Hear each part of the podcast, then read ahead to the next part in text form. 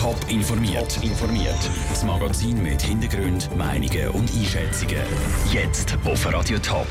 Wie es zur Wintertour zu den peinlichen Auszählbahnen bei den Gemeinderatswahlen gekommen ist und warum die Forderung nach einer Geschlechterquote auf Zürcher Wahllisten einen schweren Stand hat. Das sind zwei von den Themen im Top informiert. Im Studio ist Vera Büchi. Die Stadt Winterthur hat am Sonntag bei den Wahlen einen Linksrutsch erlebt, im Stadtrat und im Gemeinderat. Jetzt, vier Tage nach den Wahlen, wird klar, ganz so links wie denkt, rutscht das Parlament doch nicht. Die Stadt hat nämlich nachgezählt und gemerkt, sie hat sich verzählt. Die Pannen im Wahlbüro ist jetzt korrigiert worden. Raphael Wallimann das erste Mal zum neuen, zum korrekten Resultat. Was hat sich jetzt geändert durch das Nachzählen? Am Sonntag hat es eigentlich geheissen, BDP ist nach vier Jahren wieder draussen aus dem Gemeinderat. Sie hat ihren einzigen Sitz verloren. Das ist aber gar nicht so. Die BDP bleibt mit Yvonne Gruber auch in den nächsten vier Jahren im Gemeinderat. Den Sitz verlieren auf der anderen Seite die Grünen. Sie haben am Sonntag noch gejubelt über den Gewinn von einem Sitz. Jetzt bleiben sie aber bei den fünf grünen Sitzen im Gemeinderat. Für den Gesamtgemeinderat heisst das, dass die bürgerliche Seite doch noch ein bisschen gestärkt wird. Eine klare Mehrheit für links oder rechts gibt es Winterthur auch in Zukunft nicht. Wie hat es denn überhaupt zu dieser Panne kommen? Hat die Stadt da genauere Infos bekannt gegeben? Passiert ist es, weil ein Teil der Liste aus dem Wahlkreis Wülflingen gar nicht erst mitzählt worden ist. Der Teil ist nicht im elektronischen System erfasst worden. Warum das genau nicht passiert ist, erklärt die Stadt in ihrer Mitteilung nicht. Sie kündigt aber an, dass für zukünftige Wahlen oder Abstimmungen jetzt Massnahmen geprüft werden, dass so etwas nicht mehr passiert. Danke, Raphael. Neues von der Wahlen zur Winterthur gibt es diesen Nachmittag gerade nochmal. Die SP will nämlich bekannt geben, wie sie ins Rennen ums Stadtpräsidium steigt. Dort kommt es ja zum zweiten Wahlgang am 15. April. Die Post hat mit dem Postautoskandal Vertrauen eingebüßt und der Skandal hat sich auch in den Jahreszahlen niedergeschlagen. Die Post hat letztes Jahr ein Viertel weniger Gewinn gemacht als 2016. Die Buchhaltungstricks sind letzten Monat herausgekommen. Postauto hat hohe Subventionen bekommen. Die Untersuchungen dazu laufen. Jetzt hat der Verwaltungsratspräsident der Post, der Urs Schwaller, informiert über den Stand der Untersuchungen. Er hat ein dreiköpfiges Expertengremium eingesetzt, das die Untersuchung kontrolliert. Ich will mich am Ende dann nicht dem geringsten Verdacht aussetzen, die Post wolle irgendetwas vertuschen. Das festgestellte Fehlverhalten in den Jahren, die wir jetzt untersuchen, 2007 bis 2015, ist für mich absolut inakzeptabel. Dafür gibt es weder Ausreden noch Rechtfertigungen. Was Fehlverhalten für Konsequenzen hat, will Urs Schwaller noch nicht sagen. Die Postchefin Susanne Ruf hat sich gar noch nicht zum Skandal geäußert. 180 Politiker sitzen im Kantonsrat Zürich. Zwei Drittel davon sind Männer. Eine parlamentarische Initiative der SP wird das ändern. Und zwar soll auf der Wahlliste kein Geschlecht mehr als 55 Prozent der Plätze bekommen. Wie gross die Chancen von dieser Idee sind, im Beitrag von Sarah Frattaroli. Am grössten ist das Ungleichgewicht bei den Zürcher Gemeinderatswahlen auf der SVP-Wahlliste. Die SVP hat 99 Männer und 26 Frauen ins Rennen um den Gemeinderat geschickt. Bei den Kantonsratswahlen nächstes Jahr soll es anders aussehen. Das findet zumindest die SP. Alle Parteien sollen verpflichtet sein, mindestens 45% Frauen für die Wahl aufzustellen. Oder andersrum gesagt, keins der Geschlechter darf mehr als 55% der Listenplätze besetzen.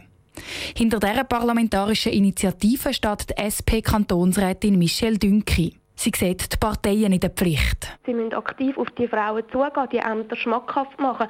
Vielleicht hat es weniger Frauen, die gerade zu Rennen kommen und sagen, ja, ich kann mir vorstellen, in so einem Gremium mitzuwirken. Aber deshalb muss man auf die Suche nach so Frauen gehen, weil wir haben sehr viele junge, qualifizierte Frauen, die sich für den Kanton Zürich und auch für die verschiedenen Ämter einbringen könnten. Der Vorschlag zur Frauenförderung in der Politik stößt auch außerhalb der SP-Fraktion auf offene Ohren.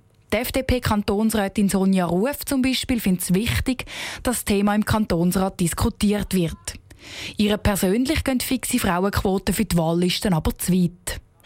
Sonja Ruf wird lieber an den Voraussetzungen arbeiten, die es braucht, damit Frauen politische Ämter übernehmen. Erstens, die Frau möchte in die Politik gehen, zweitens eine Partei, die sie fördern und drittens auch Wähler, die die Frauen wählen. Und wenn das alles aufgeht, dann funktioniert es automatisch mit einer ausgewogenen Vertretung. Es gibt einfach verschiedene Grundlagen, die für das wichtig sind. Das können Tagesschulen sein, das kann eine gute Vereinbarung sein von Beruf und Familie. Den Initianten hingegen gehen solche freiwillige Massnahmen nicht genug weit. Sie sagen aber selber, dass ihren Vorstoß für fixe Frauenquoten auf der Wahlliste im bürgerlich dominierten Kantonsrat einen schweren Stand hat. Der Beitrag von Sarah Frattaroli. Zum Weltfrauentag heute kommen diverse Studien raus zu der Gleichstellung zwischen den Geschlechtern. Und viele zeigen, dass es eben doch noch ein weiter Weg ist zur Gleichstellung. Nicht nur in der Politik, gerade auch im Bereich Lohn. Was da für Massnahmen möglich wären, hat Stefanie Brändli von Expertinnen wissen. Die Frau gehört vor der Herd. Das heisst heute nicht mehr unbedingt. Trotzdem haben die Frauen in der Schweiz noch nicht die gleichen Karrierechancen wie die Männer. Die Situation hat sich zwar verbessert, von einer Gleichstellung ist man aber noch weit weg. Durchschnittlich 20% tiefer ist nämlich der Lohn der Frauen gegenüber den Männern. Das zeigt eine Studie vom Bundesamt für Statistik. Gross ist der Lohnunterschied besonders in den frauentypischen Berufen. Genau darum brauche es ein Gesetz und auch Sanktionen, sagt Elisabeth Bosshardt, Präsidentin von BPW Switzerland, einem Berufsnetzwerk für Frauen. Wenn man schnell fährt, dann wird man blitzt und muss einen Bus zahlen. Wenn man einen Schuppen in seinen Garten baut, dann braucht man eine Baugenehmigung. Nur beim Thema Lohngleichheit oder Gleichstellung im Beruf, das wird alles auf freiwilliger Basis gehen und das ist jetzt mehr als genug bewiesen, dass es einfach nicht funktioniert. Um eben die Lohngleichheit zu erreichen, hat Bundesrätin Simonetta Sommaruga letzte Woche im Ständerat eine Lohngleichheitsanalyse vorgeschlagen. Der ist aber nicht einverstanden und hat den Vorschlag zurück in die Überarbeitung geschickt. Eine rechte Ohrfeige findet Helena Trachsel, Leiterin der Fachstelle für Gleichstellung von Frau und Mann Kanton Zürich. Trotzdem, ein Gesetz allein lange noch nicht. Die Frauen müssen sich auch für sich selber einsetzen und genau an dem fehlt es laut Helena Trachsel. Es ist sicher Bescheidenheit, es ist sicher der fehlende Mut, Komfortzone, wo man drin ist und nach wie vor ein uraltes Rollenbild. Also all diese Verantwortlichkeiten und wirklich auch, es geht mir ja gut, was will ich mehr, das hindert, dass wir uns wirklich konsequent für uns selber einsetzen. In diesem Punkt scheint sich das Klischee vom schwächeren Geschlecht eben doch ein zu bewahrheiten. Um das zu ändern, wird heute am Internationalen Frauentag in verschiedensten Schweizer Städten für die Gleichstellung von Frau und Mann demonstriert. Top informiert, auch als Podcast. Mehr Informationen gibt es auf toponline.ch.